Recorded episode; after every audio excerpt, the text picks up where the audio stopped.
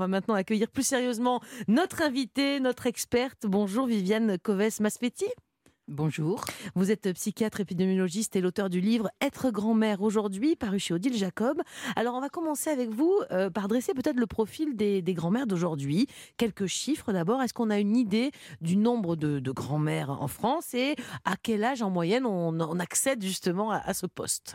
Alors, euh, les dernières statistiques datent de, 2002, de 2011. Mhm. ah, c'est 2011, euh, c'est il y a 10 ans. En 10 ans, les choses peuvent bouger. Bon, on était quand même 9 millions à l'époque, ce qui n'est pas rien, 15 millions de grands-parents. Mhm. Il y a plus de grands-mères que de grands-pères. Et euh, on devenait grand-mère en moyenne à 54 ans. Un tôt quand même. Hein. Ah, et vous pensez que ça s'est plutôt augmenté en âge ou baissé à votre avis? Aïe, je suis une épidémiologiste. Oui. Comment? Bon, Il me faut des chiffres, il me faut des chiffres. 54 ans, c'est relativement tôt. Et vous savez euh, quelle région de France C'est bientôt pour vous d'ailleurs. Bah hein, oui, moi je rêve d'être grand-mère. Hein. Moi je vous le dis, euh, j'ai eu qu'un enfant, j'aimerais bien avoir plein de petits-enfants. Euh, quelle région de France en compte le plus de grand-mères? Alors, c'est Nord-Pas-de-Calais et Lorraine. Ah oui. On a une explication là-dessus Pourquoi Alors, ça ce qu'il faut voir, c'est que euh, ça va vous paraître simpliste, mais plus vous avez d'enfants, plus vous risquez euh, d'avoir de petits-enfants. et oui. Et donc, euh, je suis désolée, vous qui venez de dire que vous avez un enfant, votre probabilité est un peu moindre, mais ça ne veut rien dire. En plus, c'est un, un, fils, donc je vais avoir une belle fille, elle va me détester et je verrai pas mon petit enfant. Voilà l'angoisse. Non, non, non. Alors, faut pas vous angoisser. D'abord, c'est une émission sur le bien-être, donc il est hors de question de s'angoisser. Ensuite, dans mon livre, effectivement, je montre montre que les enfants des fils et les enfants des filles, ça n'est pas la même chose. Mmh. Mais j'ai énormément de grand-mères qui adorent leur belle-fille, mmh. qui l'ont adoptée comme leur propre fille, qui s'entendent même mieux avec leur belle-fille qu'avec leur hmm. fille. Donc, euh, non, Il y a non. l'espoir. non, non, vous avez quoi J'ai une fille, vous avez un fils, on, on s'entend bien toutes ah, les deux. on pourrait faire plein de petits-enfants. On mamie avec moi au parc. bon, en général, des grands-mères, on en a deux, euh, dans la majorité des cas. Euh, quand on est petit, elles sont là souvent les deux. Et comment on les appelle justement, les grands-mères aujourd'hui? Chez moi, c'était mamie et mémé. Mais mes enfants, c'est mamou et mamicha. Est-ce qu'aujourd'hui, il y a quelque chose qui, qui ressort davantage? Je sais pas, en 2023, on les appelle comment? Mère grand alors, ça alors, ne pas en 2023, En 2023, alors bon, il euh, faut comprendre, hein, je ne prétends pas avoir un échantillon représentatif de toutes les grand-mères de France. Donc dans les 45 grand-mères que j'ai interrogées, je dirais il y a grosso modo deux clans. Il y a le clan des mamies et le clan des tout sauf mamies. Ah donc déjà, euh, voilà. Donc il y a celle. Euh, alors on parlait d'être grand-mère. Est-ce que ça rend entre guillemets une impression de soi plus âgée que de mhm. ne pas l'être. Mhm. Enfin, c'est qu'on change de génération. Et mamie, vous pensez que ça, date un peu d'une femme bah, Il y en a qui sont très heureuses de s'appeler mhm. mamie, parce que je vois... Euh, alors, il y a plusieurs choses à dire sur le prénom. Il y a d'abord, comme vous le disiez, on a deux grands-mères. Donc on va peut-être pas s'appeler pareil. Mmh. Donc là, il y a déjà, je veux dire, presque une compétition. Donc on voit, il y en a qui préemptent, il y en a qui au contraire laissent les enfants décider. Moi, je dis d'avant, ça ne sera jamais mémé, ça c'est ah sûr. Je veux oui, non, non, ça mémé, vous avez aucun souci à vous faire. Tout le monde est d'accord que mémé, ça le fait pas. Mais en fait, euh, euh, ça se passe de la façon suivante. Il y a celles qui préemptent et il y a celles, et ça je trouve ça aussi adorable, c'est de dire, bon, on va voir quelques petits va dire. Et voilà. Alors après, évidemment, donc là, là, il y a les il y a les euh, mamies et donc dans les mamies il y a des déclinaisons alors ça peut être euh, mamichou mamina, euh, mamoun alors mamina c'est encore autre chose c'est-à-dire dans les mamies ça peut être avec le nom à coller, le prénom. Comme ça, on s'y reconnaît, mmh. Mamie Yvonne, etc. Mmh.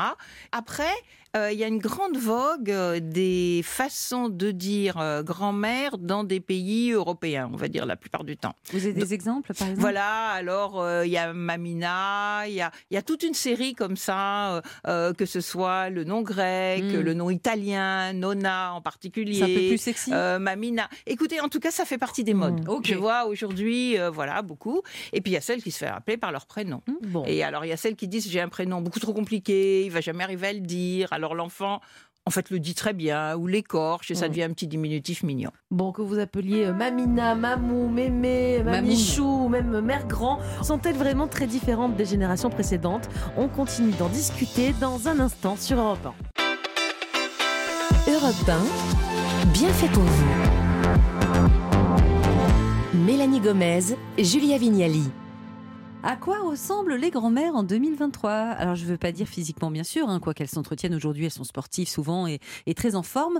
On parle de leur rôle, de leur place de nos jours avec Viviane Coves Masfetti, psychiatre épidémiologiste et auteur du livre Être grand-mère aujourd'hui paru chez Odile Jacob. Avec une couverture sur ce livre très mignonne, hein, puisque c'est votre petite fille, hein, je crois, qui a dessiné. Et c'est vrai que la, mamie a les cheveux tout bouclés, c'est, elle vous a bien, euh, c'est très ressemblant. Tout à fait. C'est ça. Alors on va voir avec vous euh, quel est le rôle d'une d'une mamie à présent. Vous écrivez qu'elles sont euh, toujours très plébiscitées, évidemment, pour garder les petits-enfants. Mais les grands-mères d'aujourd'hui ont euh, quand même une vie sociale plus active que les anciennes générations.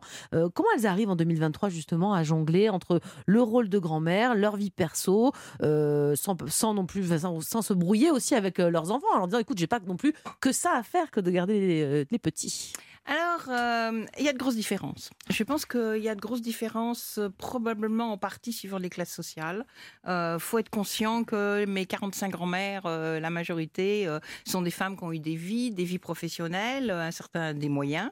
Mhm. Euh, donc elles sont d'accord pour s'en occuper, mais euh, en tous les cas, pratiquement toutes euh, veulent avoir leur vie. Certaines hésitent même à s'engager pour le mercredi parce que ben, ça revient vite. C'est très engageant le mercredi. Hein, voilà. Hein. Et mhm. donc, dans tous les cas, quand, par exemple, il y en a qui vont prendre leurs petits-enfants presque pendant toutes les vacances, les petites et les grandes, ce qui est mhm. beaucoup, mais faut qu'il y ait un plan B. C'est-à-dire, là où ça coince, c'est quand ça devient une obligation. Genre comme une nounou, une, hmm. nounou bis, ça, ça marche pas? Ah, m'en parlez pas. Euh, Pourquoi? euh, Il y, a une des grand-mères, par exemple, qui a demandé à sa petite fille, euh, bah, au fond, qu'est-ce que c'était qu'une grand-mère? Et la hmm. petite fille a répondu, c'est comme une babysitter. Ah oui, c'est pas terrible ça. Ah bah voilà. Alors la petite fille a dit, bah c'est comme, hein, c'est pas ah. tout à fait une babysitter. Mais enfin quand même. Donc il faut voir que il y a un jeu là-dessus et j'ai entre autres interviewé pour diversifier un petit peu une médecin généraliste qui voit des, beaucoup de personnes âgées, euh, un peu différentes, et qui, elle, décrit des situations beaucoup moins positives, où mhm. vraiment euh, les enfants n'osent euh, bah, pas vraiment dire non. quand ils commencent à dire qu'ils voudraient peut-être faire quelque chose, l'enfant dit mais alors moi je vais faire comment? Enfin voilà, mhm. ça, peut devenir très contraignant, mais la plupart du temps, en tous les cas, à travers les grands-mères que, dont je rapporte les propos, euh, elles gèrent ça très bien et ça ne pose pas de problème. Alors, ce qui peut poser des problèmes, par contre, c'est que la majorité des grands-mères n'habitent pas forcément la même ville que leurs petits-enfants. Comment on fait pour entretenir une, une relation malgré l'éloignement euh, Vous-même, je crois que vous étiez loin de votre petite fille et vous avez décidé de ne pas rester dans votre coin. Vous avez carrément déménagé pour vous rapprocher d'elle?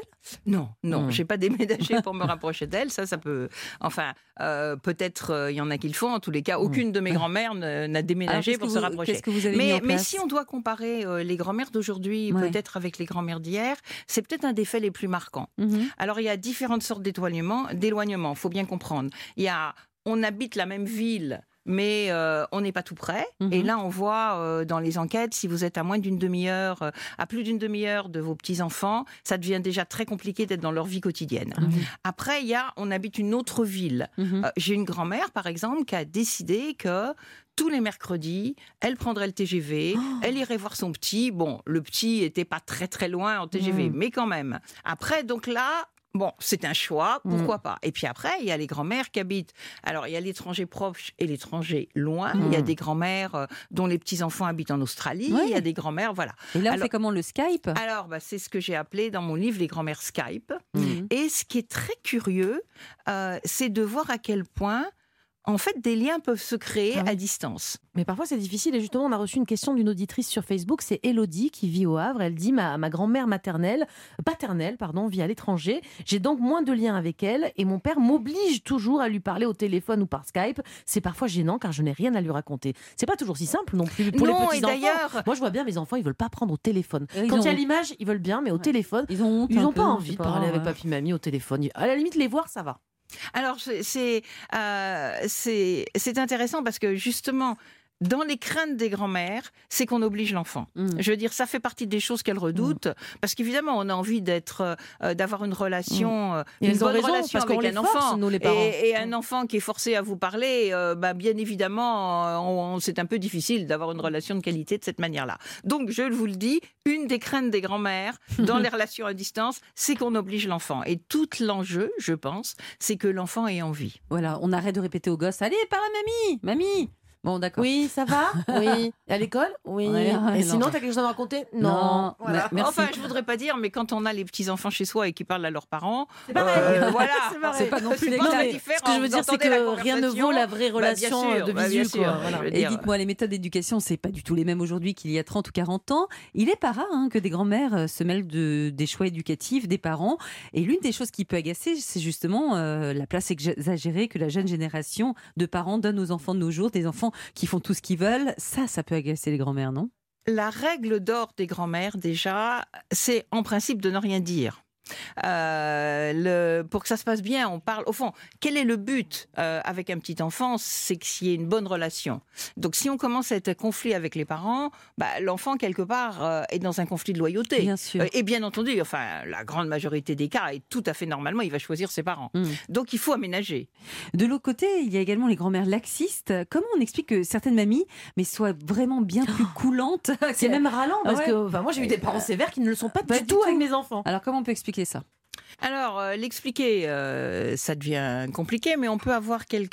quelques... Alors, y a des... que c'est des grand-mères qui ont loupé leur rôle de mère Elles se disent Ah euh, bah déjà, moi j'ai vu en tout cas les grand-mères qui ont, entre guillemets, loupé leur, leur rôle de mère c'est très très difficile de rattraper ça. Parce que ce qu'il faut voir, c'est que euh, la qualité de la relation des grands-parents avec les enfants dépend en grande partie de la qualité de leur propre relation avec leurs enfants. Mm.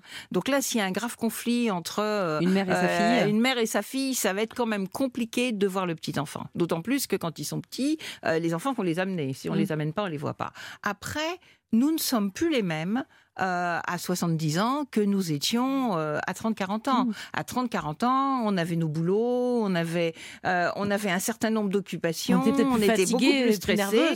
Et puis, on, ne fonctionne pas de la même façon à 40 ans qu'à 70. Mmh. Mmh. Alors après, il y a quand même ce que vous dites n'est pas tout à fait la même chose, qui est laisser faire n'importe quoi.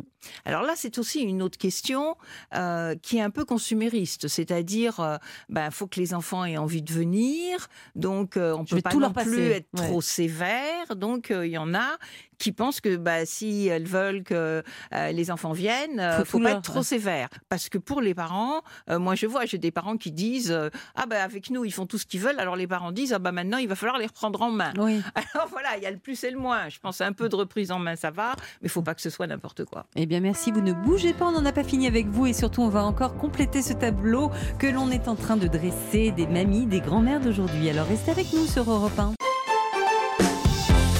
Europe bien fait pour vous. Mélanie Gomez et Julia Vignali. Soyez les bienvenus si vous nous rejoignez sur Europe 1. À quoi ressemblent les grands-mères en 2023 Alors, je ne veux pas dire physiquement, bien sûr, hein, quoi qu'elles s'entretiennent aujourd'hui, elles sont sportives souvent et, très en forme. On parle de leur rôle, de leur place de nos jours avec Viviane Coves Masfetti, psychiatre épidémiologiste et auteur du livre Être grand-mère aujourd'hui, paru chez Odile Jacob. Vous écrivez que les mamies ont aussi ce besoin de transmettre des choses, des valeurs, et notamment le goût pour la nature et les animaux. C'est pas facile, ça, hein, quand nos enfants passent la majorité de leur temps devant les écrans. Comment on s'y prend aujourd'hui? Ah, les écrans, ça, c'est un vrai sujet pour les grands-mères. Mm. Mm. Euh, parce que très curieusement, en tous les cas, dans les grands-mères dont, dont, on se parle, en fait, elles, de leur temps, c'était la télévision. Et euh, elles n'ont pas eu euh, cette question des téléphones portables, des écrans. Donc, je pense qu'elles sont moins raides que les parents, ah qui, eux, sont très inquiets.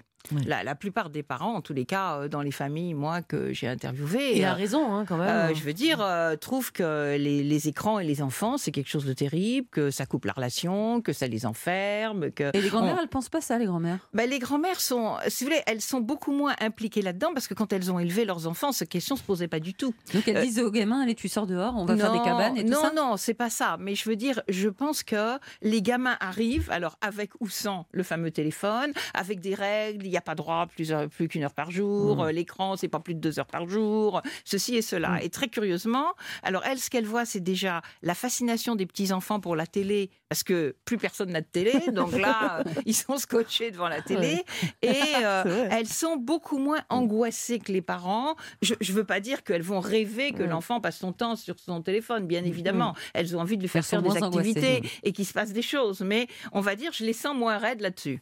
Moi, je connais aussi des grands-mères aujourd'hui qui sont fascinées par Netflix et les tablettes et compagnie et qui dorment même avec. Euh, est-ce que ça existe encore aujourd'hui? Parce que nous, on a des souvenirs de nos grands-mères qui nous racontaient des histoires de l'ancien temps, ah même des, des grands-mères qui nous ont raconté la guerre. Et ça nous fascinait, nous, enfants, quand euh, au bord du lit, justement, on entendait ces histoires d'antan. Les grands-mères d'aujourd'hui aussi, elles ont cette, ce souhait-là de transmettre des souvenirs bah, d'une autre époque, hein, malgré tout. Bien évidemment. Mm. Je ne vois pas pourquoi il en serait différemment. Euh, le problème pour elles, c'est que ça intéresse leurs petits-enfants enfants. Euh, et euh, le, fait qu'ils soient soumis à beaucoup d'informations, très occupés. Un, des gros problèmes des grands-mères, c'est que les petits-enfants ont des emplois du temps invraisemblables. Il y, il, y en a, il y en a une qui me dit, bon, moi, je vais pas faire euh, une demi-heure de transport juste pour mon, aller emmener mon petit-enfant du piano au tennis. voilà. Donc, je pense que le problème est plus l'intérêt, c'est pas qu'elles n'ont pas envie de raconter, c'est que pour raconter, il faut quelqu'un qui a envie d'entendre. Alors, nous allons accueillir à présent par téléphone Monette. Bonjour Monette. Bonjour Julie, bonjour l'équipe. Vous êtes euh, grand-mère, euh, grand-mère de deux petits-enfants. On a parlé des règles hein, qui, pouvaient être différentes chez les parents et chez mamie. Chez vous, je crois que les enfants euh, ne font pas ce qu'ils veulent, notamment à table, il y a des règles à respecter. oui, c'est-à-dire que maintenant, bon, mes petits-enfants sont grands. la plus grande a 21 ans. J'en ai, cinq, enfin j'en ai deux de 100 vraiment, mais j'en ai trois rapportés, mais je les considère comme petits-enfants. Mhm. Bon bref, c'est-à-dire j'étais encore à la peut-être à la vieille. Euh, à la vieille école? Vieille école, c'est-à-dire euh, mettre la serviette, euh, bien manger, fourchette, couteau. Et alors? voilà. Vous êtes ils respectent ou pas? Est-ce qu'ils respectent Ah si si si, si si si si si si ils ont respecté quand ils venaient chez moi, il y a des faits, il fallait pas venir toucher les objets. Euh, pour aller à la piscine, il y avait des règles, ne pas mmh. rentrer mouillé dans la maison. Euh, voilà, donc ils ont, ils ont respecté. Et mes petits enfants sont, sont bien élevés, je pense. Voilà, ils ont accepté. Ils ont accepté. Bon, on peut dire que vous êtes une grand-mère, alors bon, un peu pas l'ancienne, mais en tout cas avec des règles qui sont respectées, une certaine autorité. Et à la fois, vous n'êtes pas une grand-mère qui reste non plus faire tout le temps que la popote à la maison. Vous êtes souvent en voyage. Je crois que vous allez sauter bientôt. Ça, on a halluciné c'est pour ça qu'on vous a pris. Vous allez bientôt sauter en parachute. Sérieusement, Monette, ce sont vos enfants qui vous poussent à ces folies? Pas du tout, pas du tout. C'est ma folie à moi parce que je suis un peu rock'n'roll. Je suis pas mamie. Euh, mamie calme, je suis, euh, j'adore le ciné, j'adore danser, j'adore voyager, j'adore euh, rire, enfin voilà. Donc voilà, très jeune dans ma tête. Et, mais, comment vous appellent vos, enfants? Bah, Ils vous appellent Mamie Monette ou Monette? Comment ils vous appellent? Non, Maminou. Oh, Maminou, Maminou, c'est mignon Maminou, voilà, et mon, et mon mari, c'est Papichou. Oh, c'est trop mignon. écoutez, eh ben, merci beaucoup, euh, Maminou et Papichou. vous l'embrasser pour votre témoignage sur Europe 1. Merci à vous, Monette. Euh, Viviane, on a l'image de la grand-mère et de la belle-fille qui se détestent. Comment on explique qu'il y ait des points de désaccord dans cette relation? C'est de la jalousie de la part des grand-mères ou c'est inversement euh, de la jalousie de la part des belles-filles? Je ne suis pas d'accord avec les désaccords entre belle-fille et grand-mère. Je pense qu'il peut y avoir des désaccords entre filles et mère, mhm. et euh, qu'entre belle-fille et mhm. mère, au contraire, ça peut très bien se passer. oui, vous dites pourtant quand même que les relations des, des grands-mères avec les enfants de leurs fils sont pas les mêmes que les relations en, général. Encore une fois, il y a des, cas particuliers. C'est-à-dire, qu'est-ce que vous voulez dire par là? Quelle est la relation d'une grand-mère avec les enfants de sa par là, Ce que je veux dire par là, c'est qu'il y a deux choses. Il y a l'accès aux petits enfants et c'est vrai que c'est plus difficile d'avoir accès aux enfants du fils qu'aux enfants de la fille, parce que souvent, c'est la mère qui prend les décisions, qu'elle est plus mm. proche de sa mère, et que c'est comme ça que ça se passe. autour de nous, non? Vous êtes d'accord, Julien? Mais évidemment. Mais ça ne veut pas dire conflit. Par contre, euh, moi, j'ai beaucoup de témoignages de grands-mères qui s'entendent extrêmement bien avec leur belle-fille. et, et d'une certaine manière, on va dire, c'est presque plus facile mm. qu'avec sa propre fille, dans la mesure où c'est un peu plus éloigné, et quelquefois, c'est plus facile et, d'ailleurs, euh, je pense que c'est Monette tout à l'heure a commencé à évoquer justement ces familles recomposées, avec euh, quelquefois en plus des petits enfants. Elle a dit j'en ai trois plus de. Voilà. Qu'est-ce que vous en pensez? Est-ce que vous pensez que ces enfants, petits enfants rapportés, peuvent être euh, considérés, comme le dit Monette, vraiment comme des vrais petits enfants, quoi? Bien entendu, bien entendu, parce que il faut réaliser que la question du divorce, elle est omniprésente. Soit les grands-mères ont elles-mêmes divorcé Mhm. soit les enfants divorcent. Euh, là, il y en a un sur deux. Donc mhm. euh, là, euh, voilà. Et il faut d'ailleurs comprendre que quand les enfants divorcent pour les grands-mères, c'est affreux. Non pas, enfin la plupart du temps, elles se mêlent pas de cette histoire-là et c'est pas la question, mais les vacances deviennent divisées par deux, tout devient mmh. divisé par deux. Donc là, les enfants sont beaucoup plus vigilants sur le temps qu'ils passent mmh. avec leurs propres enfants. Et là, ça se décompte du temps de la grand-mère, eh qui du temps où les enfants étaient en couple euh, avaient toutes les vacances, mmh. alors que là, c'est divisé par deux. On ne pense pas, hein, mais le divorce effectivement de parents, ça peut être vraiment très dommageable pour les grands-parents. Mais pour revenir au, rapport entre euh, les grands-mères et ce que j'appelle les beaux petits-enfants, il y a des tas de témoignages absolument magnifiques. C'est des nouvelles relations, c'est différent. Les enfants, faut pas croire, ils peuvent aimer beaucoup. Mais je crois que vous avez tout de même des témoignages qui disent on s'en occupe et c'est pas toujours pareil. C'est vrai, ça dépend des grands-mères. Euh, mm. Alors euh, ça dépend aussi de la proximité qu'elles ont avec leurs propres petits-enfants. Et leurs mm. propres belles-filles ou beaux-fils aussi. Absolument. Autant d'histoires à raconter. Je crois qu'on fera une autre émission sur les grands-mères. Il y a trop de choses à très dire. Volontiers. Et sur les papilles aussi. Ah oui, on parlera des papilles aussi. Eh bien, merci beaucoup Viviane d'avoir été notre invitée ce matin sur Europe 1, d'avoir répondu